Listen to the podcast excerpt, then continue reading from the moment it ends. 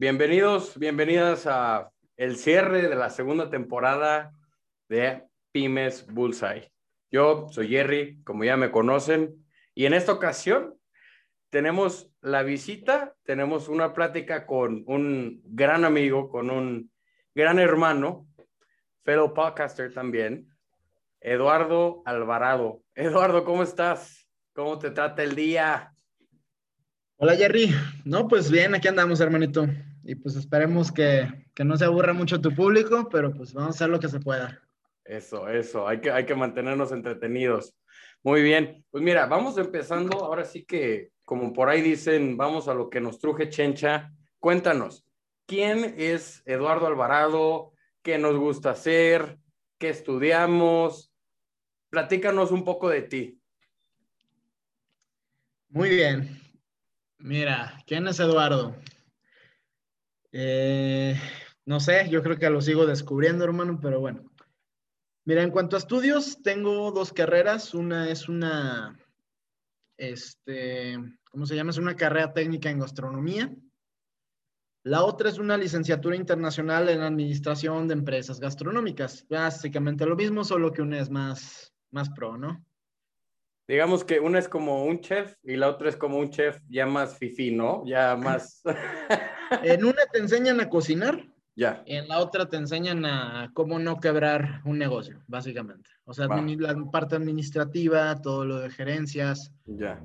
Y la otra es más que nada este, práctica, todo lo de, lo de cocinas, diferentes tipos de cocinas. La otra es más administrativa. Ok, ok. Entonces sí podemos decir que uno es la base y el otro es ya cómo montar tu negocio. Si así lo pues pudiéramos. ambas, son importantes, ambas van de la mano. Va, va, va, va. Sí, como que una, una complementa a la otra, por así llamarlo. Así es. Perfecto. Muy bien. Y en cuanto a tu persona, ¿quién es? Eduardo, ay, ay, disculpen, tenemos un tráiler que está pasando acá al ladito. ¿Quién es Eduardo? A ver, cuéntanos, ¿qué, ¿cuáles son las aficiones? Sabemos que te gusta ese rollo de la MMA, eh, que le das a eso. Cuéntanos de tus aficiones, cuéntanos más de, de ti como persona.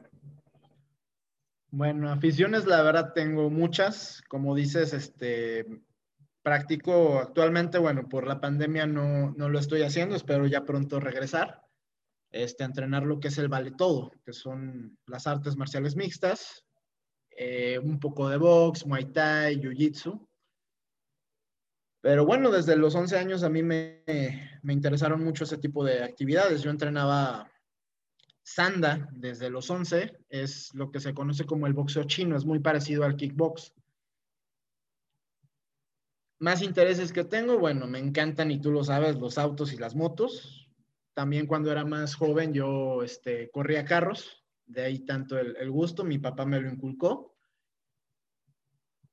Otras pasiones, tú sabes, me encanta coleccionar espadas, eh, obviamente trofeos de todo lo que, lo que he ganado en los diferentes concursos. Soy fanático de la pesca, me, me gusta mucho la pesca deportiva. Y otra de mis aficiones, bueno, tiene que ver mucho con lo que hago, que es el, turismo. Correcto. A ver, platiquemos un poco de la pesca antes de meternos ya al business business.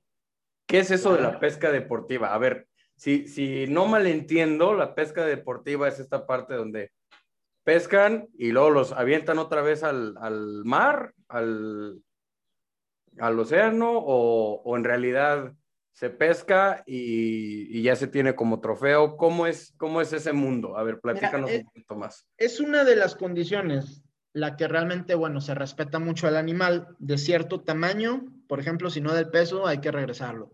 En época de veda, por ejemplo, hay que, hay que respetar y regresar cierto tipo de especies.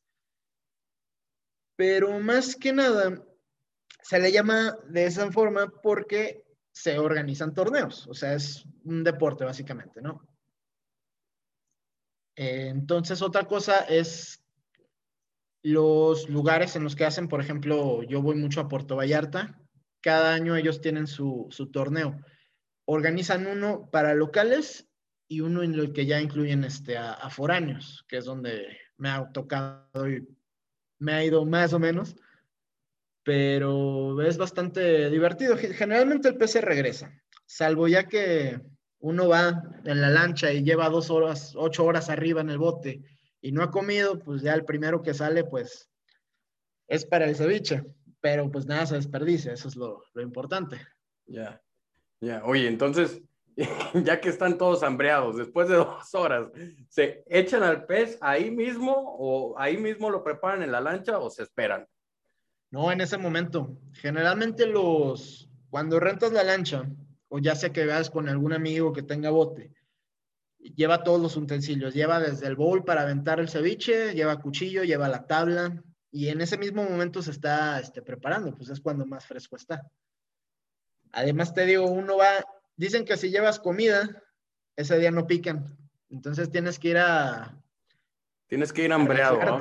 Ahora sí que te tienes que ir a perder al desierto y después te vas a perder al mar para que, para que tengas buena suerte, cara. Es correcto. Una vez sí me tocó. Nos fuimos seis horas y eran como cuatro horas y nada, nada salía.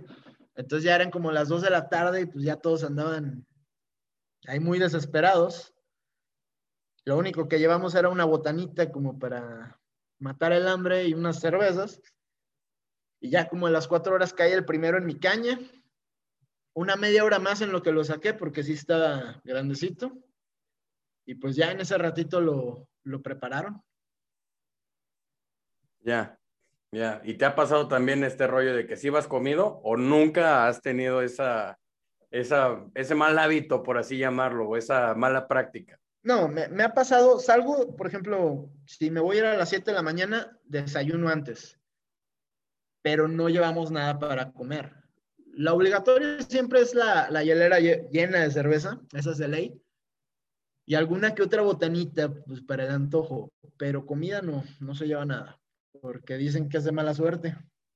Entonces, es todo este rollo mucho también de, ay, híjole, se me fue la, la palabra, esta parte de, eh, híjole, esta parte de, de las diferentes creencias que se tienen, yo creo que ya es algo hasta que se fue, forma parte de la cultura de pesca, ¿no? Ya sea deportiva o no, eh, pero lo interesante que es por ejemplo, para todos los que somos ignorantes en ese tema, muy interesante todo este rollo de la pesca y pues de lo que conlleva, ¿no? Y pues bueno, ¿ya cuánto tiempo tienes en esa, en esa pasión de, de, de la pesca? Que serán unos cinco años, yo creo, unos cinco o seis años. Ya, pues ya buen ratito, ¿no? Ya buen ratito, ya, ya estás desarrollando el callo, por ahí le dirían. Y pues bueno, ya, ya nos metimos un poco a la pesca y ahora sí con algo relacionado hacia, hacia eso, vámonos a, tu primer negocio, que es Tucán, que es una agencia de viajes y si mal, si no, si no me equivoco, eh, llamada Tucán. ¿Y qué, qué es lo que hacemos ahí? ¿Cómo empieza la empresa? ¿Por qué decidimos empresar ahí? ¿Hubo algo en lo que chambeamos antes. A, ver, si quieres, habla, habla y enseña. Mira, de todas formas, vamos a poner este las redes y todo al final del, del, del episodio y aquí no No, no, no, no, más para que salga el logo. Miren, sí en sí no fue mi primer negocio. Este, este, esta negocio, bueno, esta agencia yo la inició, creo que en mi segundo semestre de la carrera, ya de la licenciatura. Eh, antes de eso yo tenía un negocio de hamburguesas y tortas que se llamaba Mega Burger, también aquí en, San Luis. Y me iba bastante bien. Pero cuando entro a la, universidad, eh, ya por tiempos era muy complicado atenderlo. Entonces lo fui dejando en manos de la gente, pues tú sabes cómo, cómo es cuando no estás al pendiente de, un negocio. Claro, y, más un, negocio de, de alimentos, ¿no? Que es ahí donde tiene que entrar mucho, ahora sí que toda esta parte del micromanagement, porque entra el inventario y entra el, el hecho de ver qué, qué, está pasando ahí con la comida, qué está pasando con las mermas también, que no se diga que pues, son bastantes, ¿no? Que si algo no se te vendió en el día o en la semana, pues es desecho, ¿no? O, bueno, representa dinero a final de cuentas. Entonces, sí, el hecho de que tienes que estar al pendiente en cada detallito cuando, cuando estamos hablando de algo de servicios, pues restauranteros o, de comida, si así le podemos este, llamar, generalizando, ¿no? Sí, sí es algo que tienes que cuidar mucho, sobre todo, digo, hablando de, más aquí era la confianza de la gente, como que me empezaron a, jugar chueco y fue cuando, cuando opté mejor por pues cerrarlo. Ya. Y eso era un local que ya teníamos establecido, eh, era un puestito, ahora sí que... No, estaba ya local, estaba bien armado y todo, de hecho ya teníamos un año. Este, pero pues tuve que, decidir realmente si, lo dejaba así como estaba, porque sí se vio mucho el, bajón en ventas, curiosamente, ¿no? O, este, pues me le hacía la lucha a ver cómo lo sacaba a flote. Pero no, finalmente te digo, decidí concentrarme en, la carrera completamente. Ya, correcto. Y es ahí donde estudiamos gastronomía, ya cursamos la carrera, la acabamos, acabamos la carrera, nos vamos ya por la maestría, la especialidad, y de ahí, ¿qué hacemos? De ahí es donde ya sacamos tu can o nos esperamos un ratito, trabajamos en algún lado, ¿qué onda ahí? Ahí te va cómo estuvo. Mira, este, todo va, todo va de la mano todo, pero todo, desde por qué cerré una cosa, por qué abrí otra y por qué empecé a estudiar. Todo se debe a una exnovia, ¿ok? Yo andaba con esa persona cuando ya tenía el negocio, pero ella, este, era acá sociedad, clase alta, fin el asunto, ¿no? Entonces siempre me hacía como que mucho hincapié de que cómo es que, o sea, sí, te está yendo bien, estás ganando tu dinero, pero solo tienes una carrera técnica. Y a ella como que se le hacía poca cosa. Y de tanto que me insistió, dije, bueno, ya, ok, va, ahí te va la licenciatura, órale. También pues eso se lo, se lo agradezco a ella, ¿no? Yo ya no, yo ya estaba muy a gusto ganando mi dinero, güey, tenía 20 años recién cumplidos y me iba muy bien. Entonces pues yo estaba en una zona de confort. Eh, cuando empiezo ya la universidad, una amiga de ella organiza un viaje, ella estaba organizando viajes, ¿no? También te empezaba a hacerlo. Organiza un viaje a Vallarta y me dice, oye, vámonos. Y le digo, va, ok. Nos apuntamos, llega el día del viaje, llegamos. El hotel, sencillo. Eh, nos fuimos en una camioneta, no era nada del otro mundo. Pero ya estando allá, y bueno, tú sabes que yo siempre he sido una persona muy sociable, que en cualquier lado en bono con la gente a veces, si me caen bien. Pues me hago, de mucho, me hago de mucho, de mucho conocido. Yo para ese entonces ya tenía muchos amigos allá en Vallarta. Entonces lo que era un viaje muy sencillo, muy básico, apenas yo llegué, yo conseguí un viaje eh, romántico en barco para dos, con una cena en una isla este, virgen, básicamente. Conseguí un paseo. prácticamente lo que conseguiste fue el lugar perfecto, el setting perfecto para una propuesta de matrimonio, así como lo estamos pintando. No, no, no, no, no, no iba por ahí, solo era un paseo, era un momento que quería disfrutar con la novia y el viaje se me había hecho muy poquita cosa para lo que yo acostumbro, tú sabes que yo soy de gustos finos. Sí.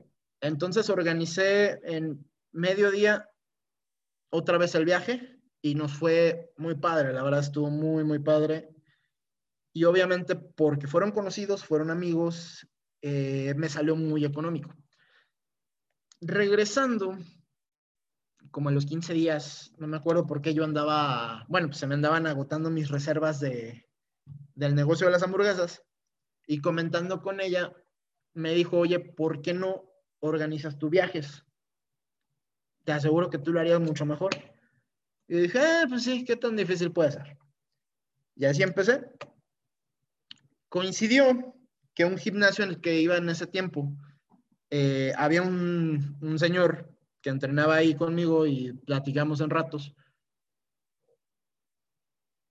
Al mes de que empecé a organizar viajes, este, lo conocí y platicando salió, bueno, ¿tú a qué te dedicas? Y digo, ah, pues mira, acabo de empezar este, con un negocio, organizo viajes a la playa, ¿no? Resulta que este señor era el gerente general de uno de los operadores más fuertes aquí en San Luis. Entonces, sin hacer nada, me hice de todos los contactos de todos los hoteles a nivel nacional importantes. Y así fue como empezó este, la agencia Tucán. Ya le empecé a dar más forma, ya lo hice, este, saqué la cédula de turismo, los permisos este, para trabajar y todo. Y el local, eh, bueno, tú sabes, lo tengo a media cuadra de mi casa, entonces por eso yo no, yo no batallo para llegar a tiempo a la oficina. Así fue como salió básicamente. Nada fue como que plan mío, fueron coincidencias que se fueron dando. Y fue saliendo algo muy bueno. Porque 2013. Hoy se cumplen, bueno, en agosto vamos a cumplir ya los ocho años con la agencia. Ya, ya ocho años. ¿Y cómo ha sido todo ese proceso? Porque digo, ocho años se dice muy fácil, pero digo, ya, por ejemplo, y más recientemente pasamos por la pandemia. Imagino que ese fue un tiempo difícil. ¿Cómo fue todo este proceso de evolución de Tucán? cómo fue creciendo. O sea, ya platicamos de cómo fue el inicio. Ahora, ¿cómo fue creciendo? Esto fue marketing, me imagino, de word to mouth, de boca en boca, pues, ¿cómo, cómo han sido estos ocho años para Tucan, agencia de viajes? Mira, el inicio fue lento porque me tenía que dividir entre la carrera y este, los viajes los organizaba una vez al mes, entonces empezó despacio. Al siguiente año de que empecé con los viajes, fue cuando empecé a trabajar con los hoteles, empecé a vender eh, reservas individuales, ya no tenía que llenar toda una camioneta y llevármelos. Desde una pareja ya los mandaba porque ya tenía un eh, servicio más fácil. Te digo, el, el señor este que me contacté en el gimnasio, sacaba todas las semanas un autobús a Vallarta. Entonces así se me empezó a mover un poco más. En cuanto a si fue fácil o difícil, mira, yo siempre me he considerado alguien con buena suerte. Siento que gano mucho para lo poco que hago realmente. O, será que disfruto tanto mi trabajo que no siento que, que me canse, que me fastidie. E incluso, bueno, tú, tú me lo has dicho muchas veces, güey, yo veo que tú ni te trabajas, te la pasas de viaje en la playa. Pero es parte de lo mismo, o sea, a mí me invitan y si voy, no sé, tres, cuatro, cinco veces de viaje, es porque tengo que ir a conocer lo que estoy vendiendo. Entonces, es lo cuando yo les digo, ando en Vallarta, ando en Cancún trabajando, la gente se ríe. Sí, sí, y es muy, muy fácil, ¿no? Es muy fácil. Saber qué es lo Claro, es muy fácil poderlo ver desde el otro lado de la pradera, ¿no? Por así llamarlo, ¿no? El, el hecho de, ven que estás de viaje y dicen, no, pues qué padre. Pero lo que pues muchas veces no sabemos es que muchas veces todos esos viajes son, son juntas, ¿no? Todo el día. O es el 80% de tu día vas a estar en juntas, vas a estar metido en esto, vas a estar metido en lo otro. Entonces, en realidad sí se convierte en un viaje de trabajo, sí se convierte en un viaje donde dices, híjole, Fíjate, estoy en la playa, pero no le estoy disfrutando, güey. O sea, no le estoy disfrutando como quisiera, caro. No, mira, siempre se disfruta, a pesar de todo, siempre se disfruta. El, último viaje así que tuve fue en enero del año pasado. Ahorita no ninguno. Fue a Mazatlán y en un día visité 11 hoteles distintos. Entonces, échale el traslado, la caminata, la misma explicación de cada hotel, estar a tus, ¿qué te gusta? Creo que esa vez estaba, estaba fresco, era enero, pero estaban unos 27, 28 grados, no, es mucho calor, pero todo el día así cansa. Al siguiente día tuve una reunión como de cuatro horas con los mismos hoteleros para reservar. Nosotros compramos eh, uno de los secretos de las agencias para tener tarifas más económicas en comparación, por ejemplo, internet o el hotel directamente, es este tipo de reuniones. Se juntan muchos hoteles, muchas agencias, ponen a las ofertas a la venta, te dicen de tal fecha a tal fecha te doy este hotel en esta tarifa. ¿Cuántas habitaciones quieres? Y nosotros les compramos con anticipación para luego poder este, volverlas a vender y ya tenemos un precio que es este, pues contra la competencia muchísimo, muchísimo mejor. Pero son viajes pesados. Sí, claro, no es un chilame otra. libre, pero los otros tres estoy trabajando. Sí, claro, o sea, un servidor que tiene, por ejemplo, experiencia en, en este tipo de, no, no directamente la playa, pero sí viajes corporativos, es donde dices, pues te vas una semana pero ¿qué crees? Toda la semana es estar metido en un salón de un hotel, todo el día escuchando eh, novedades de cierto producto, ta, ta, ta, ta, que, que, volvemos, se disfruta, porque al final de cuentas sigue siendo un viaje. Y al final de cuentas, claro. en la noche o en una parte del día te, lo, te van a compensar el esfuerzo que estás haciendo por ir a, a otra parte, por desplazarte y lo disfrutas también. Pero no es tan eh, azucarado como muchas veces lo, lo, se puede ver del otro lado, ¿no? No es, no es todo color de rosa. Eh, sí, no. ¿Se disfruta mucho? Sí, claro, sin duda. Muchísimo. Y más cuando te puedes dar un tiempecito extra, pues ya eso vale todo, todo el viaje.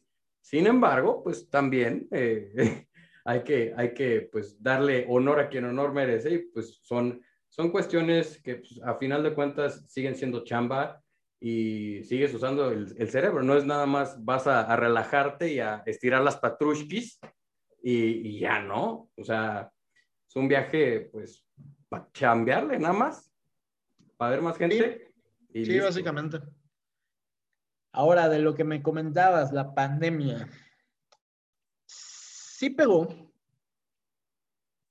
pero no como lo hubiera esperado. O sea, me afectó en, yo, yo, tengo una proyección de ventas, porque ya sé cómo se mueve la temporada, ya sé qué clientes siempre regresan, ya sé que al año saco cuatro, tres grupos que son como los, los ingresos fuertes. Mm, aquí lo que pasó fue, si no me equivoco, de marzo, marzo a mayo, a finales de mayo, principios de junio, tuve que cerrar. Durante esos tiempos, pues uno pensaría que no tendría ventas el sector turismo, lo cual fue una gran sorpresa porque seguí teniendo ventas, eh, no al nivel que esperaba, pero seguía habiendo muchas agencias de plano quebraron porque ellos sí tuvieron ceros, ellos tenían gastos más fuertes que yo. Yo, por ejemplo, yo no pago renta porque el local es propio. Entonces eso como quieras me ayudó bastante. Pero sí hubo muchas agencias que, que de plano tuvieron que cerrar por la pandemia y yo seguía vendiendo. Este, todos los clientes que tenía en esos meses cerrados, que los hoteles también estuvieron cerrados, ninguno me canceló. Todos quisieron mover sus fechas, entonces por ese lado tampoco dejé de, de recibir dinero. Entonces te puedo decir, me afectó yo creo que sí, pero no como a la gran mayoría de, de, los mexicanos. La verdad, yo, yo considero que tuve bastante suerte en ese lado.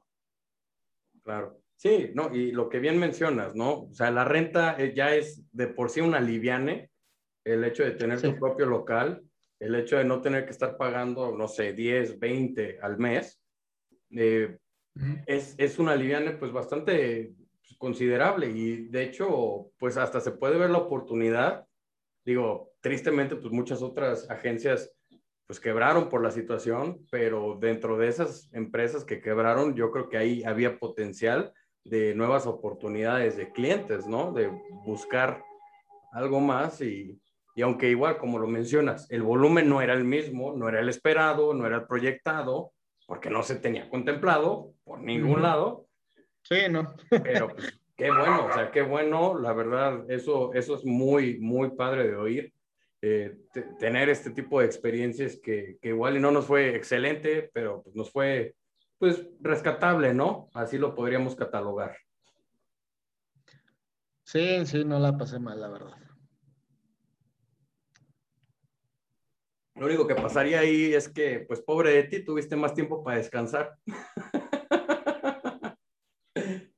Pero ¿qué tal cuando ya las cosas ya empiezan a, restabilizarse? Ya ahorita se supone que ya estamos en un punto donde ya el mercado ya no va a parar, ya no vamos a volver a, pues bueno, a la reclusión, ya no vamos a volver a estar sentados en nuestras casas. Ahora, ¿cómo, cómo, cómo va la chamba en ese sentido? O sea, en realidad, nos, ¿cómo funcionó el mercado después de que ya empezaron a, las, las vacunaciones, todo este rollo? ¿Subió la venta? En realidad, ¿qué pasó ahí? Incluso desde antes de las vacunas, eh, apenas bajaron los, semáforos y ya nos permitieron abrir otra vez. Eh, llega esto que, bueno, todos sabían que la gente ya estaba desesperada por salirse de su casa. Entonces se un volumen de ventas muy alto, o sea, las ventas subieron, se dispararon. E incluso ahorita no han parado. Hay, hay sus detallitos, como por ejemplo que la mayoría, bueno, casi no, sí, los, todos los hoteles tienen restricciones en cuanto a la capacidad que pueden eh, recibir de huéspedes. Pero eso hace que se distribuyan más entre los hoteles. Entonces, viajes sigue habiendo, hay mucha demanda. Por ejemplo, hoy tengo una salida a Vallarta y no recuerdo si son cinco o seis autobuses llenos los que van. Te hablo de camiones de 55 personas. Sí, oye, y pues eso está pues, mejor oportunidad para el mercado, ¿no? Digo, ya el hecho de que, ¿sabes qué? Sutanito Hotel está cerrado, pero tenemos este que está, que todavía tiene cupo. Entonces ya de cierta manera, pues esta, esta situación está aperturando el mercado, si así lo queremos ver, para hoteles que igual y antes no pudieron haber tenido esa, esa ese foco, si así lo llamamos, ¿no? Fíjate que algo que ayudó bastante fue que este año ha sido muy económico viajar. Por lo mismo de que los hoteles tenían tanto tiempo cerrados, aventaron unas ofertas que en mi vida había visto. Entonces eso también ayudó a que se vendiera bastante, a que la gente se, se animara a viajar, lo viera como una, una oportunidad, una ganga, y a pesar de todo el peligro y todo, pues ellos se aventaran. Eso claro, claro. Sí, hablábamos mucho del el peso que ha tenido psicológicamente eh, la pandemia a muchas personas. Entonces, el hecho de ya tener el escaparate y, y como bien lo mencionas, decir, ¿sabes qué? Eh, vámonos, ahora vámonos porque ya necesitamos este descanso, ya mi cabeza explotó de estar encerrado todo el día, ya literal no, no puedo ni con mi vida, entonces ya vámonos, cueste lo que cueste. Digo, muchas muchas, muchas personas podemos cuestionar estas, estas actividades o estas, estas maneras de ver las cosas, pero en realidad es que nadie de nosotros experimentamos en cabeza ajena, ¿no? Y pues de cierta manera se tenía que reactivar el mercado. Vamos. Sí, sí, es algo que, se está buscando por el lado de tanto comunicaciones y transportes como turismo. Nos tienen indicaciones eh, que a pesar de los semáforos no se va a volver a cerrar como se hizo la primera vez, porque se andaban llevando entre las patas a un sinfín de, de personas y de propiedades. O sea, muchos hoteles también estuvieron a punto de cerrar. Y era de ya cerrar para, Adiós para siempre. Entonces, ahorita el gobierno sí está cuidando muchísimo esta área. Este, se están tomando, obviamente, tanto en los hoteles como nosotros en las salidas, todas las, pues las indicaciones, ¿no? De seguridad, que el cubrebocas, el tomado de temperatura, este, las filas con espacio, los dos, los dos metros, los famosos, la famosa la, seguridad, ándale, ándale, esa no fue la palabra. Pero sí se está tomando todas las medidas para que, incluso, bueno, en los hoteles, una vez pasando la recepción, el hotel tiene todas las condiciones para que el huésped pueda estar ya sin su cubrebocas de la manera más cómoda. Porque imagínate estar a 30, 33 grados ahí en la playita con esa cosa. ¿Quién va a querer ir? Ándale, ahí en la, en, la, en la alberca, en el camastro, pero con el cubrebocas, como que no va, no va, ¿no? pero sí, sí, sí, sí. Muy importante la reactivación económica, muy importante el, el, pues, lo que nos dejó la, el encierro el año pasado y económicamente el peso que tuvo. ¿no? Estamos hablando de un decremento del PIB que todavía, que para empezar íbamos mal. Crecemos, digo, crecemos para abajo, todavía nos va peor, ¿no? Y, y, bueno, ya, este, antes de meternos en temas políticos. Sí, no, no, no manchemos mi entrevista con, con política. Sí, sí, sí, esquivemos esos temas. Esta política. No va aquí. Y bueno, a ver, ya pasamos esto, ahorita ya creció la demanda, qué bueno, eh, qué bueno que se esté reactivando la economía. A ustedes en casita, igual no olviden cuidarse, si no estamos vacunados hay que seguirnos cuidando. Sin embargo, pues sí, también es muy importante la, la reactivación de la economía. Y luego, ya después de, de estos ocho años, se nos ocurre, ¿qué? Se nos ocurre incursionar en el mundo de las bebidas hilarantes. Bebidas hilarantes, ok. Bueno. Me, he dado cuenta que todos los negocios que hago salen en base a que estoy aburrido. No es la excepción con esto. Eh, ahora que estaba la pandemia, tú recordarás que, si no me equivoco, por ahí de finales de año, había desabasto, el tan famoso desabasto de cerveza. Bueno, a mí cuando alguien me dice que no, yo soy terco, yo digo, huevo que sí. Pero no soy pendejo, o sea, no iba a pagar 500 varos por una charolita de cerveza. Entonces, en mis ratos de ocio, eh, yo, soy muy fan de una serie que se llama Vikingos, Vikings. Este, incluso si no me equivoco, creo que fue por las mismas fechas que salió el juego de Assassin's Creed Valhalla, que era, la temática era de vikingos. Entonces como que andaba muy picado con los vikingos en ese rato, ¿no? Y se me ocurrió la tan famosa hidromiel. Y empecé a investigar, empecé a, leer mucho del tema. Y como en un mes me animé a hacer la mía, dije, órale, va, no, no suena difícil. No sabía nada. Obviamente, pues fue un, un experimento, un juego para mí.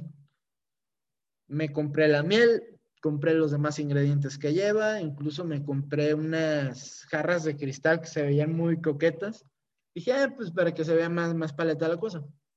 Y empecé a hacer este, una tanda de cuatro litros.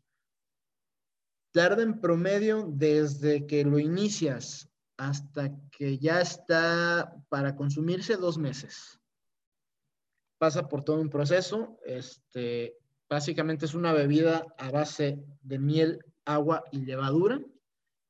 La levadura se consume el azúcar, ya sea de la miel o de la fruta que se le agregue, y esta crea pues el alcohol. No tenía la verdad idea de qué tenía que saber.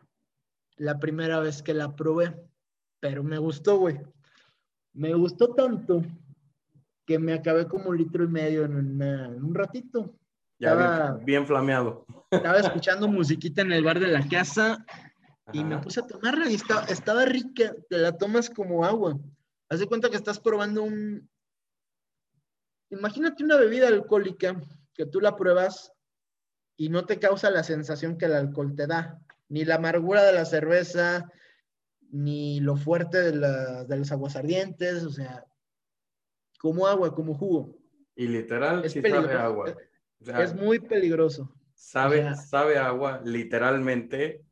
Y sí, sí tiene un peguecito bastante peculiar.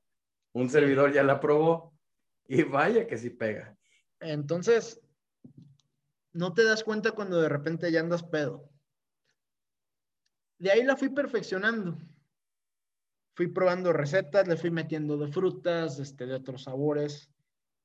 Y de repente salió un producto que me gustó mucho y la gente empezó a, a, verlo, a darse cuenta, me empezó a preguntar, me empezó a decir cuándo me invitas, pero yo hacía lotecitos de cuatro litros, entonces pues no, no me rendía mucho para andarles invitando a todos.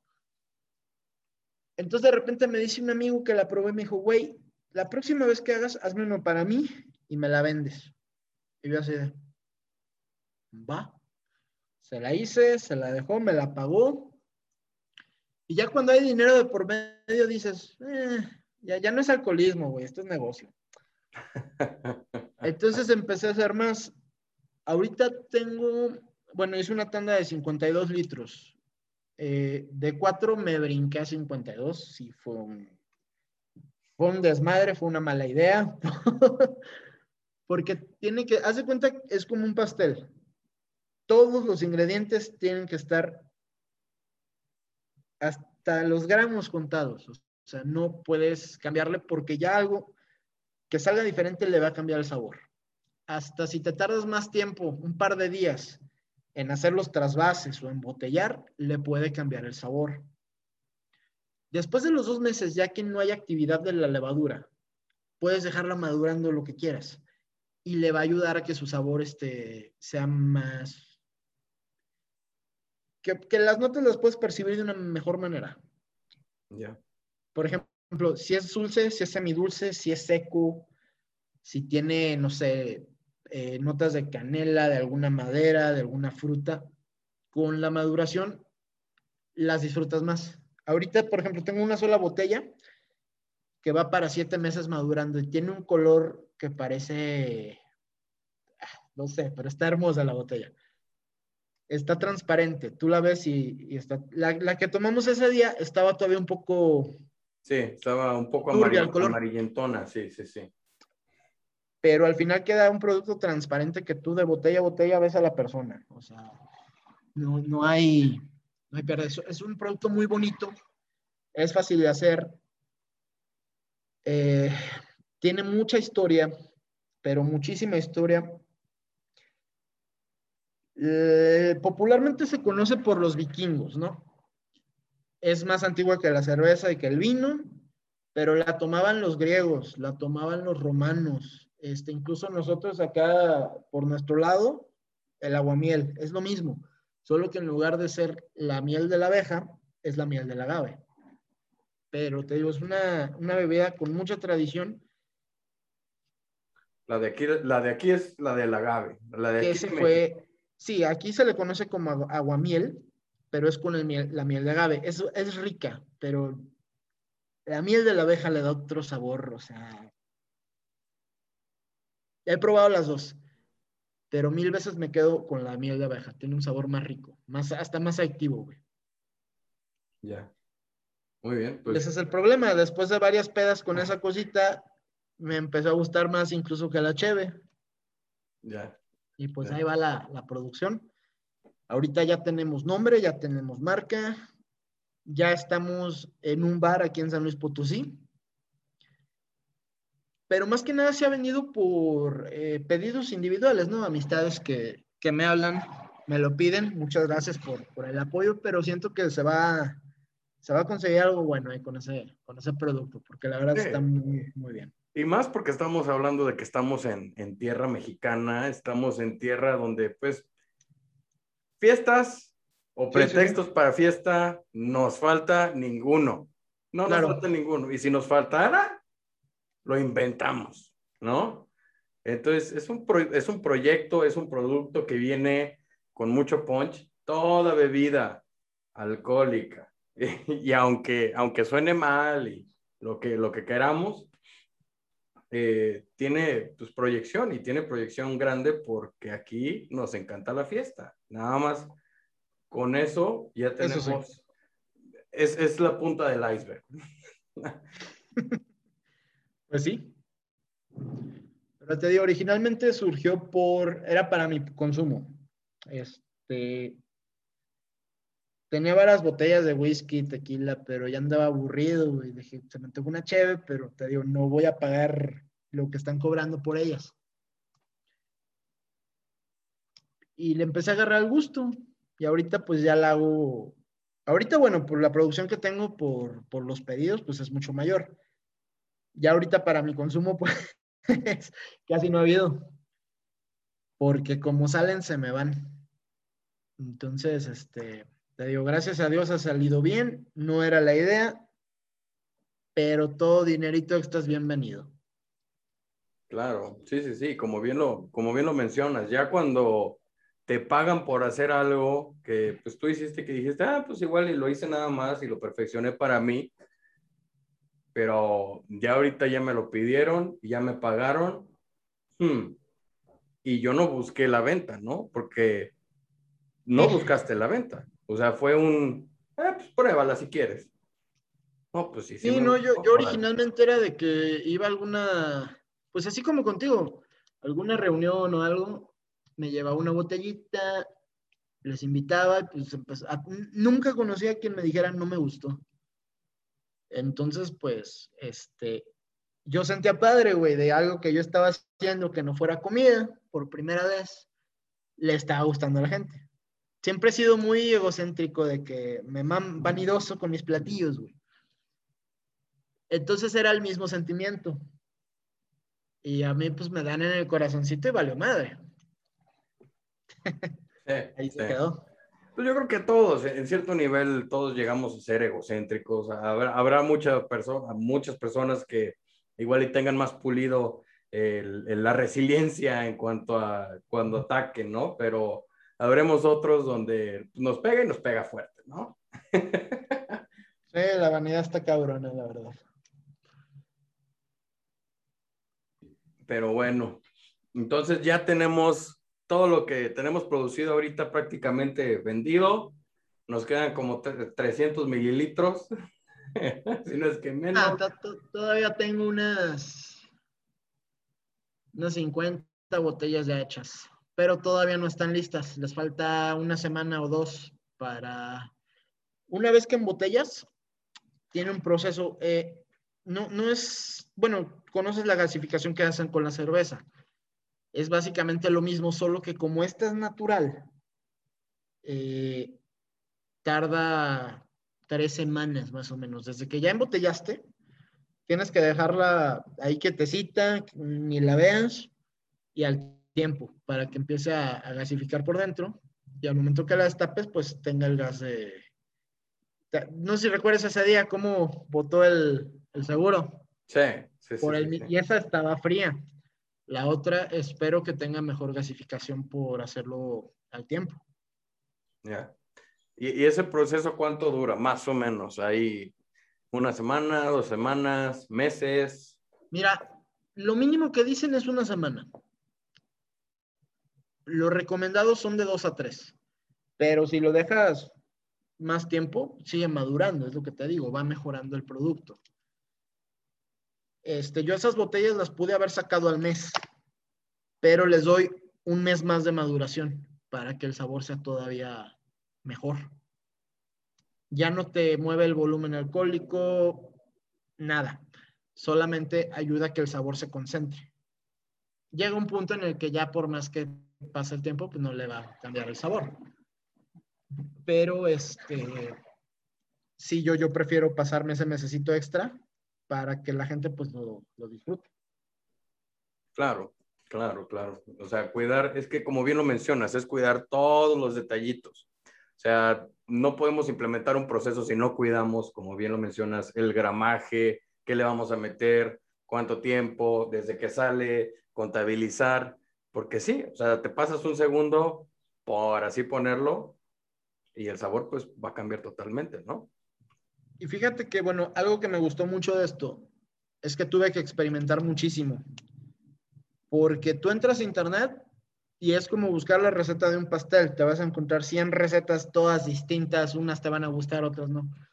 Fue lo mismo. Aquí tuve que investigar.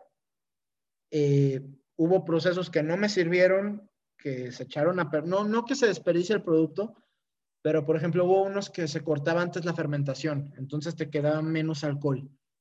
Hubo otro que me pasaba el tiempo de fermentación, entonces consumía más azúcar y quedaba muy seco.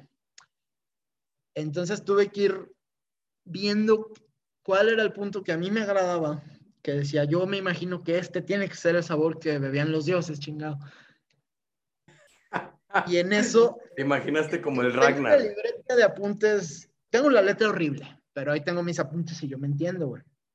Sí, Tengo desde los tiempos para madurar, los tiempos que va al frío, los tiempos de la fermentación, los tiempos de la segunda fermentación, este, a los cuántos días tengo que trasvasar del envase, los este, cálculos que tengo que hacer para sacar la densidad alcohólica y saber cuánto tiene de alcohol el producto, los cálculos que- para hacer la, el sanitizante, porque pues, te lo venden y hay que hacer la mezcolanza. Y poquito a poco me fui haciendo de todos mis pues, aparatos. Me compré un decímetro para la densidad del agua, eh, un sifón para sacar los eh, líquidos de botella a botella, me compré un rack para las botellas, o sea, me fue haciendo de todo. También me conseguí un proveedor que me elabora las botellas, son bajo pedido y tienen un diseño... Ah, ya que la veas, te, te va a gustar, está bonita, está diferente a otro tipo de botellas. No es así una extravagancia, pero sí tiene detallitos sutiles que dices, ah, mira, está coqueta. Claro, la, la importancia de diferenciar, ¿no? O sea, el hecho de- es que el más mínimo detalle puede ganarte una persona. El más mínimo detalle que, digamos que puede ser un engraving de, de la parte de abajo de la botella, lo ven, dicen, ah, mira qué bonito detalle. Sí, sí, sí. Eso. Aparte, otra cosa que me gustó mucho y trabajamos también como dos meses en ello fue el logo y todas las etiquetas. Este, todos los detalles del logo están cuidados, tienen un porqué. Eh, bueno, tú sabes, a mí me encantan los logos, ¿no? El logo principal es un logo. Alrededor vienen runas, las runas simbolizan algo, pero aparte pues es el alfabeto, entonces ya aprendiéndole si le lees, dice algo también. Por ahora va a ser un secreto, pero to- todo eso está, está cuidado. Va, Entonces, va a de- tengo va a un- decir, suscríbete al canal, suscríbete al canal. Eso. Me tardé siete meses para sacar el, el producto. Y fueron siete meses no planeados. Realmente, de que tengo la idea, si no me equivoco, fue como por mediados de mayo, tal vez. Todo lo demás era para mi juego. Pues mira, No, ya pero ca- neta- casi un año ya desarrollando el producto, ¿no? O bueno, no, ya Sí, más de un año. Más de un año. No, más del año, sí. No, o sea, van siete meses. O sea, yo empecé en diciembre. Estamos Ah, a julio, vamos para agosto, ocho mesecitos. Pero ahí te va. La bebida tiene ciertos beneficios muy superiores a otras bebidas alcohólicas. La primera y una de las que les va a gustar a la gran mayoría. No te da cruda. Puedes tomar, te puedes poner una peda sabrosa. No te va a dar la cruda que te da la cerveza o otro tipo de licores. Segunda ventaja, esta es contra la cerveza. No se quema. Se te puede calentar, la vuelves a enfriar y sigues sabiendo lo mismo. Obviamente, si ya la abriste y ya soltó gas, eh, cambia un poquito el sabor, pero jamás te va a, a saber como una cerveza quemada. Esa es otra ventaja. ¿Y la tercera? La tercera creo que le va a gustar a, pues, a la mayoría de los que no se las den de persinados. Es una bebida, es una bebida afrodisíaca. Aparte de levantarte el ánimo, de ponerte querendón, de, de ponerte desinhibido, eh, tiene ciertos efectos sobre la parte masculina del cuerpo que a cualquier hombre pues le va a agradar. Resultados que te venden en pastillitas ahí de colores, Ah. obtienes bebiéndola. Ya está comprobado por varios este, de mis sujetos de prueba, les voy a decir así. Ándale. Pero sí tiene buenos beneficios por ese lado. La verdad. Oye, pues qué, qué, buena mezcla, ¿no? O sea, es afrodisíaco y aparte no te da cruda.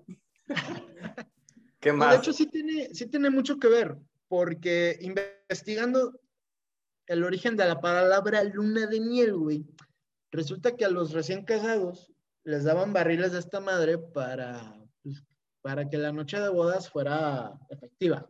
Fuera efectiva. Y sí, o sea, por donde investigué, es verdad. Y te digo, ya sobre uno te das cuenta. Consumo regular, si dices, oye, está bien la cosa. Pues ya lo saben. Si Son están a punto de... casarse, si están a punto de casarse, cómprenle esos 52 litros para que les vaya bien en la luna de miel.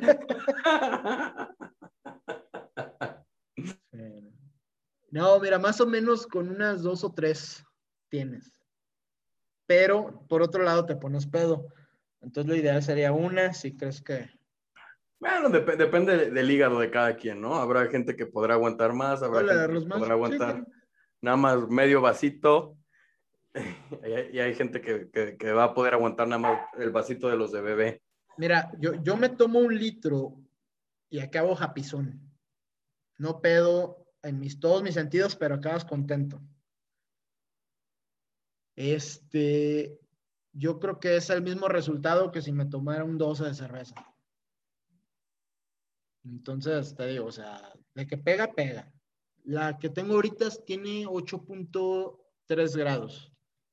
Entonces, pues está... Está de cuidarse, porque sí, como bien lo mencionas, no se siente nada. O sea, literal, sabe agua. O sea, no te sabe ni a, ni a miel. O sea, si no les gusta la miel y no quieren probar la miel, de todas formas, pruébenlo porque el, el sabor a la miel es muy sutil, muy, muy sutil. Te sabe agua, no te, no te raspa, no, nada.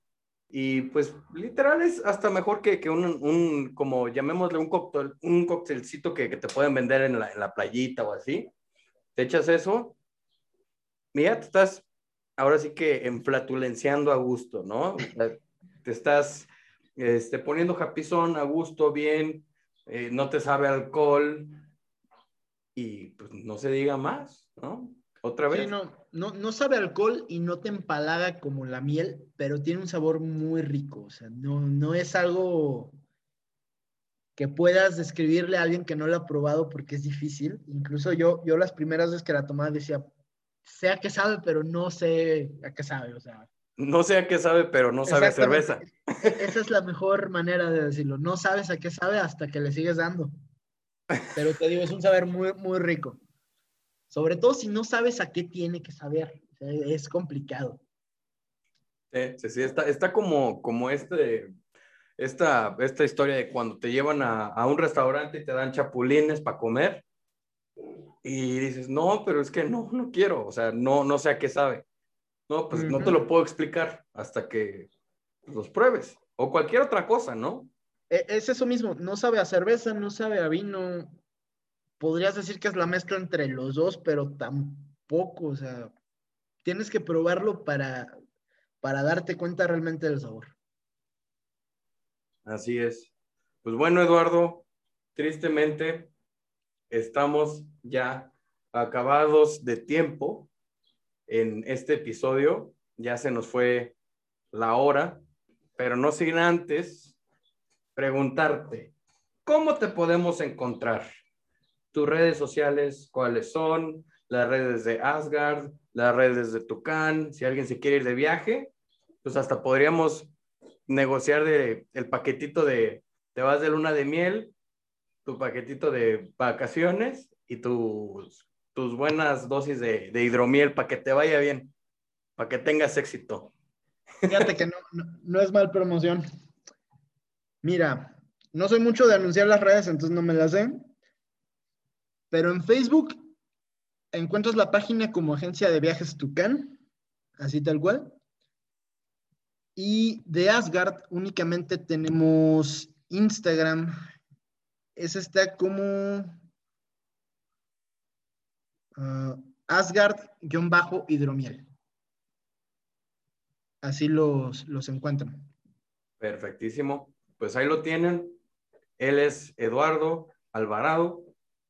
Ya saben, no duden en, contactarlo para que prueben la hidromiel y obviamente que se vayan de vacaciones, bien mereciditas.